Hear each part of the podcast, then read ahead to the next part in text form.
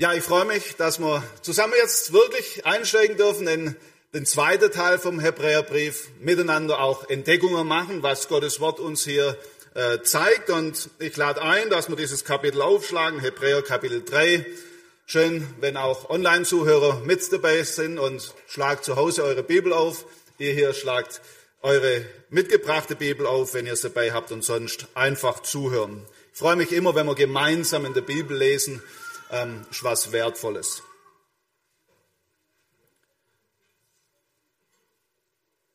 Ich lese aus der Luther-Übersetzung 2009.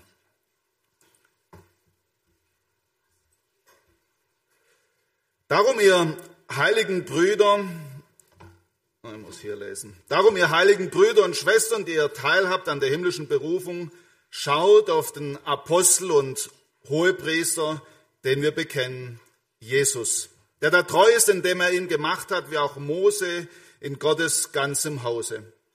Er ist aber größere Herrlichkeit wert als Mose, so wie der Erbauer des Hauses größere Ehre hat als das Haus. Denn jedes Haus wird von jemandem erbaut. Der aber alles erbaut hat, das ist Gott. Mose zwar war treu in Gottes ganzem Haus als Diener zum Zeugnis für das, was später gesagt werden sollte. Christus aber war treu als Sohn über Gottes Haus. Sein Haus sind wir, wenn wir den Freimut und den Ruhm der Hoffnung festhalten. Darum, wie der Heilige Geist spricht, heute, wenn ihr seine Stimme hört, so verstockt euer Herz nicht, wie es geschah bei der Verbitterung am Tag der Versuchung der Wüste, wo mich eure Väter versuchten und prüften und hatten doch meine Werke gesehen, 40 Jahre lang. Darum zürnte ich diesem Geschlecht und sprach, immer irren sie im Herzen, aber sie verstanden meine Wege nicht, so dass ich schwor in meinem Sonnen, sie sollen nicht eingehen in meine Ruhe. Seht zu, Brüder und Schwestern, dass niemand unter euch ein böses, ungläubiges Herz habe und abfalle von dem lebendigen Gott sondern ermahnt euch selbst alle Tage, solange es heute heißt, dass nicht jemand unter euch verstockt werde durch den Betrug der Sünde. Denn wir haben einen Christusanteil bekommen, wenn wir die erste Gewissheit bis zum Ende festhalten. Solange es heißt, heute, wenn es seine Stimme hört, so versteckt, verstockt eure Herzen nicht, wie es bei der Verbitterung geschah. Denn als sie das hörten, wurden einige verbittert, verbittert, aber nicht alle, die von Ägypten ausgezogen sind unter Mose. Und wem zürnte Gott 40 Jahre lang? Waren es nicht die, die sündigten und deren Leben der Wüste zerfielen? Wem aber schwor er, dass sie nicht in seine Ruhe eingehen sollten, wenn nicht den Ungehorsamen? Und wir sehen, dass sie nicht hineinkommen konnten wegen des Unglaubens. Ganz ehrlich, diese Bibelstelle ist nicht auf den ersten Blick so einfach und ich habe mir nicht nur einmal überlegt, wie soll das eigentlich funktionieren, dass daraus eine Predigt entsteht, die auch ihr Kinder versteht. Aber ich bin froh, dass heute auch Kinder da sind. Warum? Das fordert mich heraus, das, was hier geschrieben steht, nicht einfach nur als eine theologische Abhandlung zu behandeln, sondern als etwas, das in unser Leben hineinspricht, das praktisch ist, das wir mitnehmen können in den Alltag. Und ich habe es gemerkt beim Lesen von und Studieren über diese Verse, es ist wirklich ein praktischer Abschnitt. Nun, unser Text beginnt wieder mit einem Vergleich und in Kapitel 1 bis 2 haben wir gesehen, wird Jesus mit der Engel verglichen. Und es wird sehr deutlich gezeigt, Jesus ist, ist größer als die Engel. Kinder, habt ihr herausgefunden, mit wem wird Jesus jetzt verglichen? Also Kinder mal, sag mal, unter 16. Habt ihr das entdeckt? Ihr wart fleißig wahrscheinlich beim Ausmalen. Vielleicht hilft euer Blatt euch. Sonst müssen wir halt die Kinder fragen. Wir alle sind Kinder, weil wir mal geboren wurden. Wer ist, um wen geht's dieses Mal? Mose, genau. Jesus größer als Mose oder besser als Mose. Das ist das erste Anliegen von unserem Abschnitt und der Inhalt der Verse 1 bis 6. Warum ist es so wichtig zu verstehen, dass Jesus besser und größer ist wie Mose? Nun, unser Abschnitt beginnt mit dem Wort darum. Darum schaut auf Jesus, betrachtet Jesus. Und immer wenn in der Bibel ein Darum steht, müssen wir fragen, warum darum? Warum steht hier eigentlich darum? Und meistens hilft, wir gehen in Vers weiter vor und dort lesen wir im letzten Vers von Kapitel 2, denn worin er, die Rede ist von Jesus, selbst gelitten hat und versucht worden ist, Schlachter schreibt, als er versucht wurde, kann er denen helfen, die versucht werden. Jetzt wird's klarer, oder nicht? Unser Bibeltext möchte uns heute als Menschen ermutigen, die im Alltag Versuchung erleben. Und dabei richtet sich dieser Text ganz eindeutig an Christen. Das haben wir gesehen in Vers 1. Darum, ihr heiligen Brüdern und Schwestern, die ihr teilhabt an der himmlischen Berufung. Das sind Menschen, die durch die Tat von Jesus frei geworden sind von ihrer Sündenschuld und deshalb mit dem sich verbunden, der als einziger Heilige ist, nämlich Jesus Christus. Deshalb nennt uns Gottes Wort hier Heilige und auch Teilhaber von dieser Realität, die Jesus jetzt schon innehat, nämlich der himmlischen Welt. Und zu diesen spricht jetzt Gottes Wort. Unser Text wendet sich also an Christen, die in ihrem Leben harte Zeiten durchmachen, Wüstenzeiten, Zeiten, wo sie in Gefahr stehen, den Glaube irgendwie über Bord zu werfen. Und sie stehen vor der Frage, ist Jesus es wert, wirklich zu folgen? Unser Abschnitt möchte also nicht Angst machen, sondern Mut. Und ich glaube, viel zu oft wurden die Verse immer spät noch behandeln, irgendwie wie so angstmachend für uns empfunden. Das ist nicht das Anliegen. Hier geht es um Ermutigung. Und der Schreiber ermutigt uns, indem er uns herausfordert, auf Jesus zu sehen, als der, der Versuchung durchgemacht hat und sie bestanden hat. Meine Frage an uns wieder alle, wann wurde denn Jesus versucht? In der Wüste. Einmal, ja. Wann noch? Mehrfach in der Wüste, ja. Gibt es vielleicht noch einen anderen Ort, wo er versucht wurde? Gethsemane könnte noch der zweite Ort sein. Ja, Jesus war in der Wüste und Dort wurde er versucht, merkt euch mal alle dieses Wort Wüste, um das wird es nachher nochmal gehen. Heute wird es immer wieder um Wüstenzeiten gehen. Dort in der Wüste litt Jesus furchtbaren Hunger. Und dann wurde er versucht und es kam der Teufel und hat ihm einen billigen, einen schnellen Ausweg aus der Wüstenzeit geboten.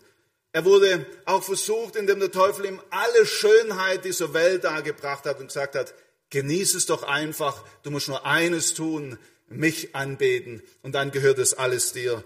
Und er wurde versucht, indem er in ihm Zweifel gesät wurde, ob Gottes Wort wirklich stimmt.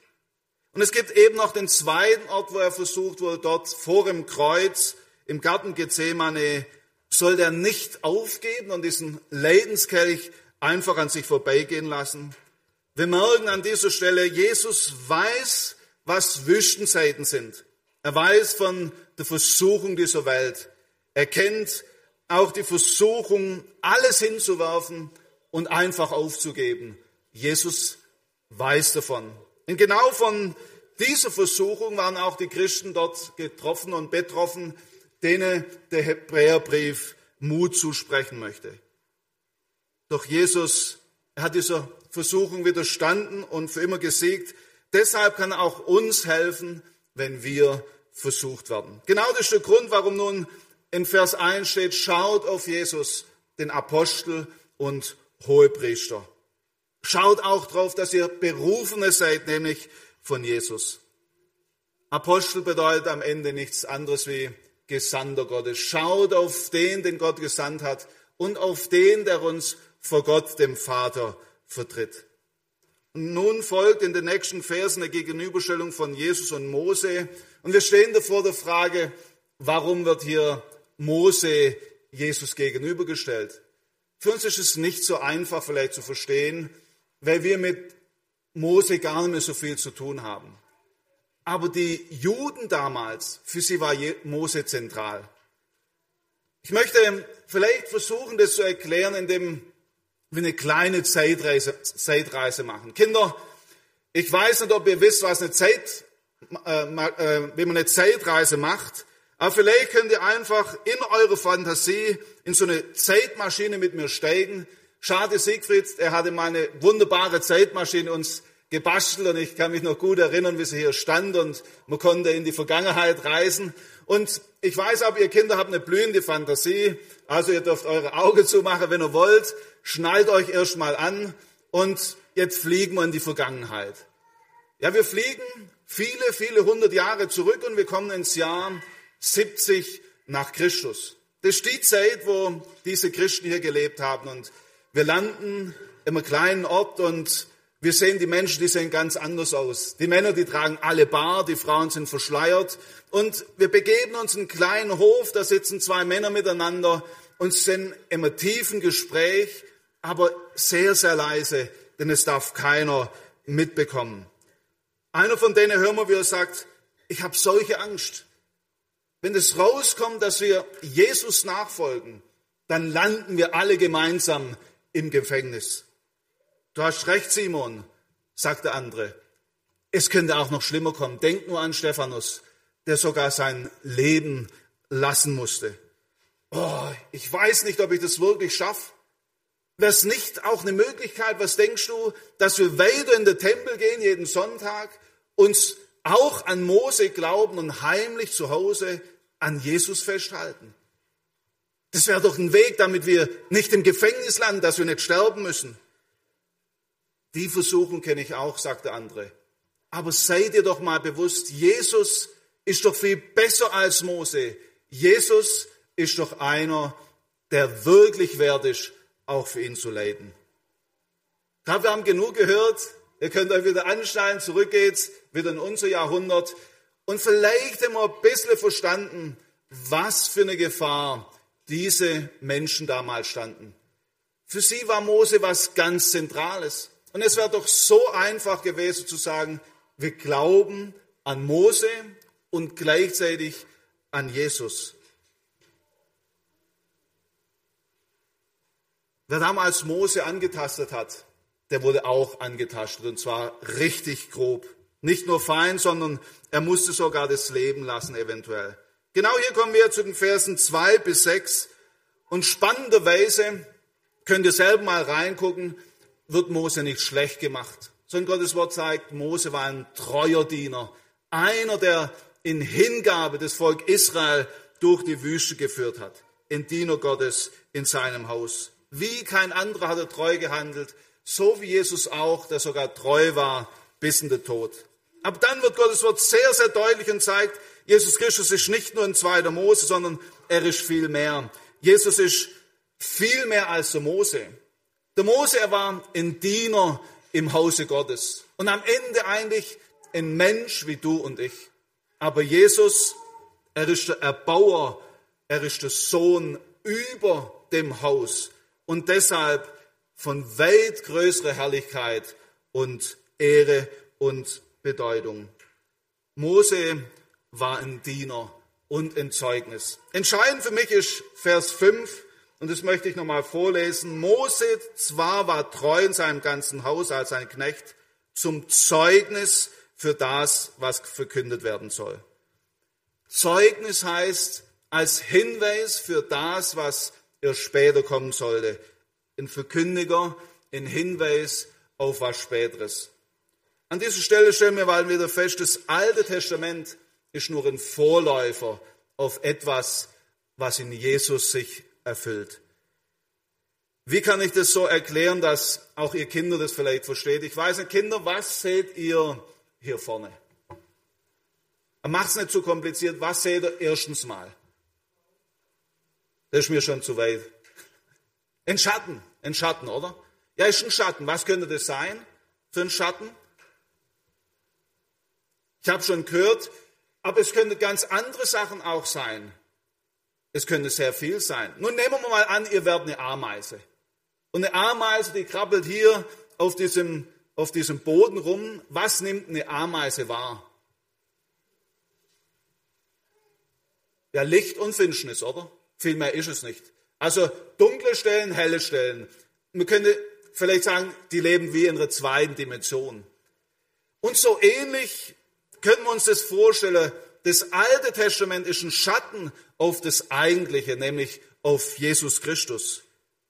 Als Jesus kam und seitdem Jesus gekommen ist, wissen wir, was hinter dem Schatten steht, nämlich das Kreuz. Jesus ist deshalb die Erfüllung vom Ganzen.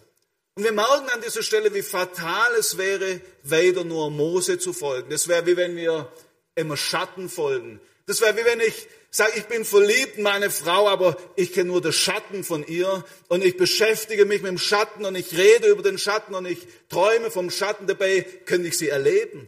Das wäre doch peinlich, oder? Furchtbar. und genau so warnt hier Gottes Wort, beschäftigt euch nicht mit dem Schatten, sondern mit der Realität, mit Jesus Christus. Genau aus diesem Anliegen möchte uns der Hebräerbrief Jesus vor Augen malen. Selbst wenn unser Leben gerade dunkel ist, möchte Gottes Wort uns zeigen, wenn du gerade in deinem Leben den Eindruck hast, als würde die Sonne fehlen, dann warte nicht einfach, bis ein Schatten kommt. Beschäftige dich nicht in der Hoffnung, du wirst einen Schatten sehen, weil den gibt's nicht in der Finsternis. Beschäftige dich mit Jesus. Er ist da. Er geht mit. Er trägt durch, auch im dunklen Tal. Ich lese dazu Vers 6 aus der Hoffnung für alle. Christus dagegen ist Gottes treuer Sohn und Herr über Gottes Haus. Dieses Haus sind wir, seine Gemeinde, wenn wir bis zum Ende entschlossen und freudig auf Christus vertrauen und uns durch nichts von der Hoffnung abbringen lassen, die unser Glaube uns schenkt. Hier wird deutlich, du und ich, wir gehören zum gigantischen Bauwerk, zum Haus, wo es Raum gibt, Platz für alle Ewigkeit, den Bau, den Gott selber ins Leben gerufen hat, sein Reich. Und in diesem Haus gilt es immer wieder festzuhalten an Jesus. Ich glaube, uns geht es ab und zu wie Bergsteiger. Wir hängen am Fels und wir kämpfen mit aller Kraft. Und wir merken, unsere Muskeln verkrampfen, wir merken, wir, wir kommen gar nicht mehr voran. Wir hängen am Fels und wir fragen uns, wo, warum mache ich eigentlich diese Reise? Warum folge ich im Bild gesprochen Jesus? Macht es überhaupt Sinn? Ich weiß nicht, ob ihr auch solche Zeiten kennt, wo wir als Christen unterwegs sind. Wir sind zwar nicht mit dem Tod bedroht, aber vielleicht werden wir im Alltag, in der Schule, wegen unserem Glaube an Jesus ausgelacht. Und wir stehen in der Gefahr, einen einfachen Ausweg zu wählen. Nämlich, ich kann doch in der Schule bei der Arbeit einfach so tun, als wäre ich einer von denen. Ich muss doch gar nicht von Jesus reden. Das kann ich doch in der Gemeinde. Ich sing freudig in der Gemeinde über Jesus. Ich bete ihn an am Sonntag. Aber unter der Woche muss es doch keiner merken. Ein einfacher Ausweg. Ab die Frage ist, ist es Jesus wert, auch für ihn zu leiden? Ist es Jesus wert, ihm auch dann treu zu folgen, wenn das Leben wie eine Wüste ist? Wir als Eltern vielleicht merken, Mensch, meine Kinder gehen einen ganz eigener Weg. Ist es Jesus wert, trotzdem ihm noch zu vertrauen? Ist es Jesus wert, ihm auch dann zu folgen, wenn man im Alter über viele Jahre treu Jesus gedient hat und jetzt von der Gemeinde nicht mal beachtet wird? Ist es Jesus wert, auch dann noch an ihm festzuhalten? Und so hängen wir wie ein Bergsteiger an der Wand und wir stehen in Gefahr, einfach den Mut zu verlieren. Und wir haben den Blick verloren, dass wir nicht alleine sind an dieser Bergwand, sondern dass Jesus uns vorausgeht, dass Jesus mitgeht. Nun, die Bibel verwendet hier nicht das Bild von einer Bergbesteigung, aber von einer Wüstenwanderung. Und ich lese hier nochmal Vers 7 bis 12. Darum, wie der Heilige Geist sagt, heute, wenn ihr seine Stimme hört, dann verstockt eure Herzen nicht wie in der Verbitterung am Tag der Versuchung der Wüste, wo mich eure Väter versuchen. Sie prüften mich und sahen meine Werke 40 Jahre lang. Darum war ich entrüstet über diese Geschlecht und sagte, immer irren sie mit dem Herzen ab, sie erkannten meine Wege nicht, so dass ich schwor in meinem Sohn, sie sollen nicht in meine Ruhe eingehen. Seht zu, Brüder, dass nicht jemand unter euch ein böses, ungläubiges Herz hat, das vom lebendigen Gott abfällt. Der Hebräerbrief und viele andere Bibelstellen verwenden immer wieder das Bild vom Alten Testament, die Wüstenwanderung, als ein Beispiel für uns heute. Und wir haben gesehen, Mose war ein treuer Diener. Er führte das Volk heraus aus der Sklaverei durch die Wüste bis hin vor das verheißene Land. Ein Land, das Einzigartiges versprach. Aber um dieses Land zu erreichen, musste eine Wüste durchquert werden. Nun am Anfang, da jubelten alle, als sie aus der Sklaverei kamen, sind einen riesen Lobpreis gesungen, als sie das Wunder erlebt haben, wie die Feinde vertilgt wurden.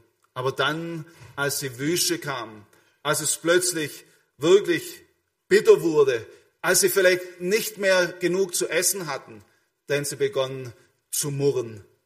Der Gipfel von allem ist eine Situation kurz vor dem verheißenen Land.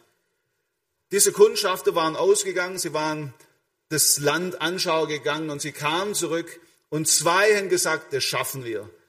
Und alle anderen gesagt, das ist unmöglich. Und sind sogar ein Gerücht in die Welt gesetzt. Das lesen wir in 4. Mose 23, 23, äh 13, 23, da lesen wir, und sie brachten über das Land, das sie erkundet hatten, ein böses Gerücht auf unter den Israeliten und sprachen, das Land, durch das wir gegangen sind, um es zu erkunden, frisst seine Bewohner. Und alle Völker, das wir darin sahen, sind Leute von hohem Wuchs. Also die haben massiv übertrieben. Die haben gesagt, das sind Menschenfresser, das sind Riesen. Und jetzt lesen wir etwas sehr Fatales. Da fuhr die ganze Gemeinde auf und schrie, und das Volk weinte in jeder Nacht. Und alle Israeliten mockten gegen Mose und Aaron, und die ganze Gemeinde sprach zu ihnen, ach, dass wir gestorben wären in Ägyptenland oder in dieser Wüste. Ach, wären wir doch gestorben. Was für eine fatale Reaktion. Sie stehen kurz vor dem verheißenen Land und sie verlieren allen Mut. Sie beginnen gegen Gott zu rebellieren. Sie erinnern sich nicht mehr an das, was Gott getan hat, sondern sehen nur noch das Unmögliche. Genau diese Geschichte wendet jetzt im folgenden Gotteswort an, um uns zu ermahnen und zu ermutigen. Es fordert uns heraus, heute, so ihr seine Stimme hört, verstockt euer Herz nicht, wie das damals geschah. Nun, auch wir sind ausgezogen. Auch wir wurden befreit aus der Sklaverei. Und auch wir haben erkannt, das ist die Gnade von Jesus, die uns gerettet hat. Wir haben Gott gelobt und gepriesen. Aber was ist in der Wüste? Was ist, wenn wir Jesus nicht sehen und spüren?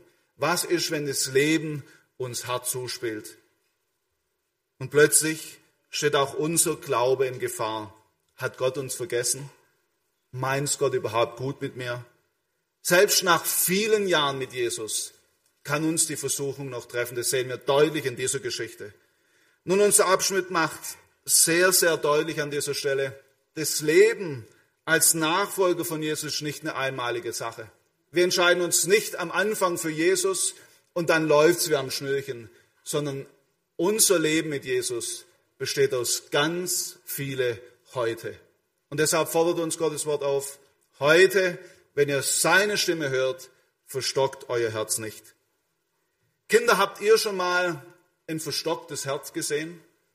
So richtig? Ich habe euch eins dabei wollte es eigentlich praktisch mitbringen, aber das hat leider nicht mehr geklappt. Das ist ein verstocktes Herz. Was verstockt im Alltag unser Herz? Nun, unser Text liefert hier sehr, sehr praktische Hinweise. Vers 8 bis 9. Die Menschen damals haben erlebt, wie Gott sie aus der Sklaverei befreit hatte. Sie erlebten jeden Tag, wie sie mit dem Nötigsten versorgt wurden. Er war bei ihnen Tag und Nacht. Doch als die Wüste kam, haben sie Gott vergessen. Sie haben gar nicht mal an das gedacht, was Gott Gutes getan hat. So sehr vergessen, dass sie sich gegen Gott auflehnen. In Wüstenzeiten stehen wir in Gefahr, zu vergessen, was Gott Gutes getan hat. Wir stehen in Gefahr, uns an seine Verheißung zu erinnern. Wir stehen in Gefahr, über Gottes Güte zu danken. Vers 13 warnt eindringlich vom Betrug der Sünde. Das ist andauerndes bewusstes Verweilen in der Sünde, in Leben und Genießen von der Sünde. Das geschah damals auch in der Wüste. Als Mose auf dem Berg war, da haben sie sich ein Kalb gemacht und in der Sünde geschwelgt. Sie haben Gott vergessen und sie haben sich völlig an der Sünde ergötzt. Auch wir stehen in dieser Gefahr. Wir genießen etwas, das uns schadet und denken dabei noch, Gott würde uns was Gutes vorenthalten. Unser Innerstes dreht sich um das, was uns schadet, statt um den, der uns beschenkt. Verstockung ist auch immer wieder verbunden mit Auflehnung gegen Gottes Wort. Deshalb erwähnt Vers 18 Ungehorsam. Gott fordert von uns niemals blinden Gehorsam. Wenn dir Dinge schwerfallen, dann lädt uns Gottes Wort ein, mit ihm darüber zu reden. Und wir werden merken, er hält uns nichts vor, was nicht gut für uns wäre. Und dann noch Vers 19, da wird Unglaube thematisiert. Das ist nicht das gleiche wie, wie Zweifel, sondern Unglaube ist ja nicht hören und gehorchen wollen. Eine bewusste Entscheidung. Zweifel können zum Unglauben führen, aber nur dann, wenn wir sie nicht offenlegen. Nun, ein verstocktes Herz wie dieses hier steht für uns Christen als echte Gefahr. Warum? Weil es ein Herz ist, das sich vor Gott verschließt, das nicht mehr bereit ist, sich auf Gott einzulassen. Und genau hier ist mir eines sehr, sehr wichtig, weil ich merke, dieses, diese Aussage verstockt euer Herz hat schon manche sensible Personen in die Verzweiflung geführt. Weil sie denken, das ist was, das passiert einfach mit mir. Das ist etwas, das einfach eine einmalige Sache ist und plötzlich ist mein Herz verstockt. Aber ich hoffe, ihr habt es gemerkt, dieses verstockte Herz ist eine Folge von immer wieder bewussten Entscheidungen, nicht auf Gott hören zu wollen, nicht auf seine Gebote zu achten. Es ist nicht einfach ein Urteil, welches Gott über mich fällt. Nein, das Herz, das verstockt wird, ist eines, das willentlich und immer wieder sein Herz verschließt. Und selbst wenn du gerade jetzt merkst, Mensch, mein, mein Herz ist tatsächlich verstockt. Ich habe so viele Ketten drum gemacht. Ich habe ein Schloss vorgemacht. Dann höre doch gerade jetzt heute, wenn ihr seine Stimme hört, verstockt euer Herz nicht. Solange es dieses heute noch gibt, dürfen wir nämlich eine Entscheidung treffen. Ich öffne mein Herz vor dem lebendigen Gott. Ich öffne mein Herz im Gebet. Genau das ist nämlich das Anliegen von unserem Abschnitt. Dass wir dort in der Wüste, dort wo uns Glaube schwerfällt, unser Herz vor Jesus öffnen und ehrlich werden im Gebet. Heute, wenn du seine Stimme hörst, dann verschließ dein Herz nicht, sondern trete aufrichtig und ehrlich vor Jesus. Bring ihm deine Zweifel, deine Fragen, deine Ängste, das, was du nicht verstehst, das, wo du sagst, hey, hält mir Gott hier was vor, nenn's ihm im Gebet. Heute, wenn du seine Stimme hörst, verschließe dein Herz nicht. Gerade da liegt doch die Einladung, öffne dein Herz vor Jesus. Und genau hier werden wir eines erleben, nämlich, dass der Heilige Geist seinen eigentlichen Auftrag wahrnehmen kann. Deshalb verbindet Vers 7 diese Aussage darum, weil der Heilige Geist spricht, heute, wenn ihr seine Stimme hört. Was ist denn die Aufgabe vom Heiligen Geist, die wesentliche Aufgabe? Er ist der Tröster. Und genau den brauchen wir doch in Wüstenzeiten. Und wenn wir unser Herz verschließen, kann der Heilige Geist uns nicht trösten. Und so möchte uns dieser Abschnitt einladen, öffne dein Herz Jesus gegenüber, dann wirst du erleben, der Heilige Geist ist in der Lage, dich zu trösten. Deshalb möchte ich uns heute ermutigen, dort wo wir merken, mein Glaube steht in Gefahr, sich zu verschließen, öffne Jesus im Gebet dein Herz und erlebe sein Erbarmen. Ich möchte zeithalber nur noch auf die Verse 13 und 14 eingehen und die nochmal vorlesen. Sondern ermahnt euch selbst alle Tage, solange es heute heißt, damit niemand von euch durch den Betrug der Sünde verstockt wird. Denn wir sind Christi teilhaft geworden, wenn wir denn die anfängliche Zuversicht bis ans Ende festhalten. Wir haben gesehen, dass auch das bewusste Leben in und mit der Sünde eine Verstockung unseres Herzens bewirken kann. Sünde kann uns massiv betrügen und gefangen nehmen. Was ist hier der Ausweg, den Gottes Wort uns weist? Erstens, ermahnt euch selbst steht hier. Nun, so schreibt Luther, und ich glaube, das hat durchaus seine Berechtigung. Ermahnt euch selbst. Das heißt, haltet inne und ermahnt euch selber. Aber dann steht in der meisten anderen Übersetzungen, ermahnt euch gegenseitig. Und genau das ist die Gefahr in der Wüste, dass wir vergessen, Mensch, wir sind doch gemeinsam unterwegs und wir können uns gemeinsam ermutigen und ermahnen.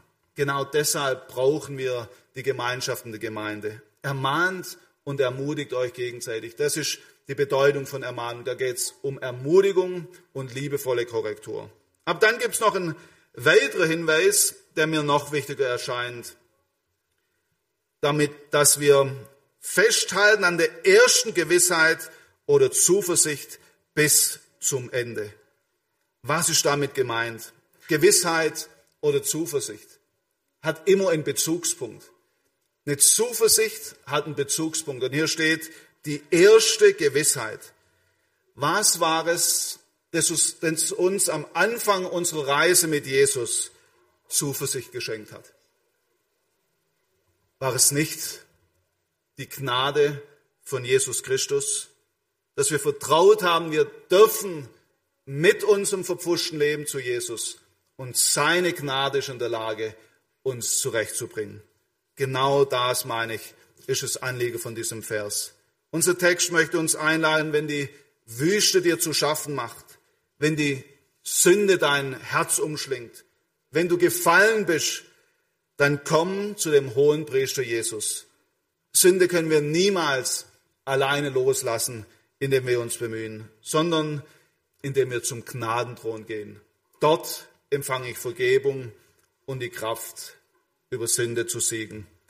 Roy Hession formuliert es, meine ich, sehr treffend. Er sagt, bei Gott ist das Gegenteil von Sünde nicht menschliche Tugend und Rechtschaffenheit, sondern seine Gnade.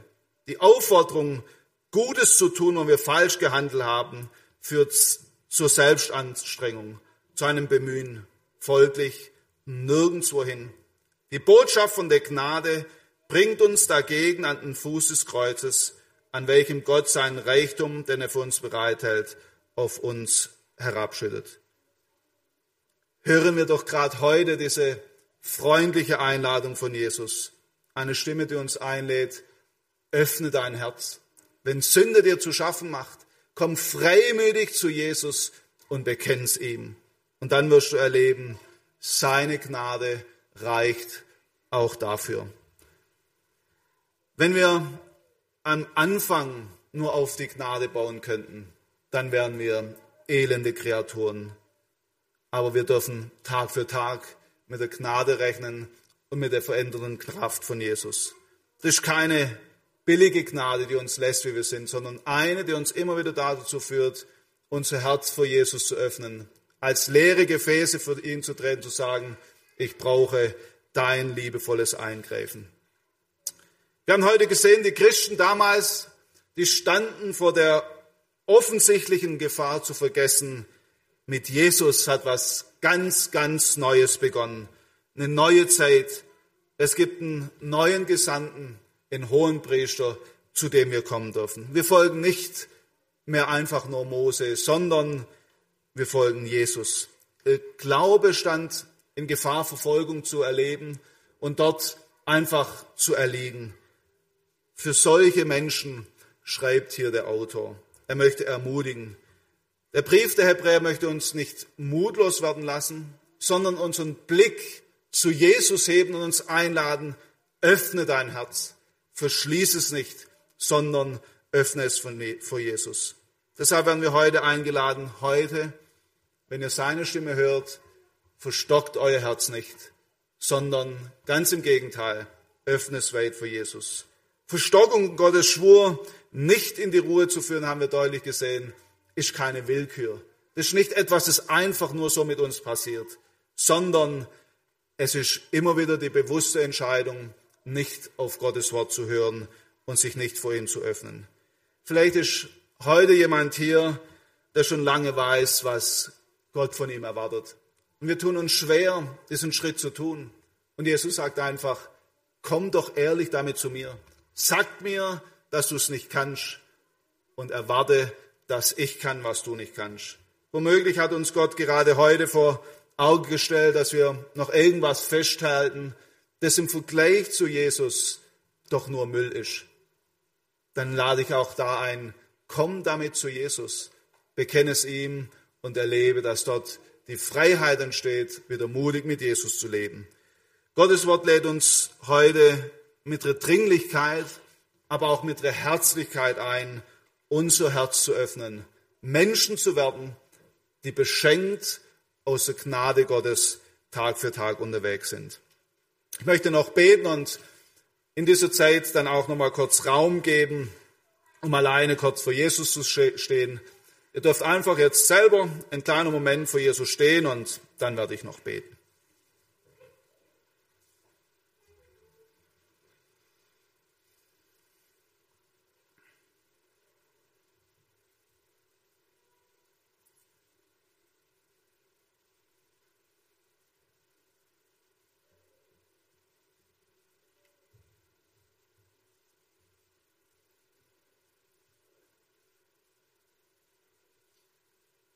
Danke dir, Herr Jesus, dass dein Wort wirklich in unser Leben hineinspricht und du weißt, wie wir in unserem ganz normalen Alltag auch immer mal wieder geneigt sind, dich aus dem Blick zu verlieren. Uns nicht mit dir und deinen Zusagen zu beschäftigen, sondern uns immer und immer wieder um unsere eigenen Probleme zu drehen. Vielleicht auch um unser Versagen, um unsere Ängste und Zweifel. Ich möchte dich bitten, dass wir heute deine Einladung ernst nehmen, Heute, wenn ihr meine Stimme hört, so verstockt euer Herz nicht. Danke, dass es eine Einladung ist zu dir, dem guten hohen Priester, der uns mit so viel Liebe vor dem Vater vertritt, der bereit ist, immer wieder das, was uns belastet, von uns zu nehmen, der uns immer wieder auch unser Gewissen reinigt, der uns immer wieder neu auch zuspricht. Genau dafür habe ich am Kreuz bezahlt.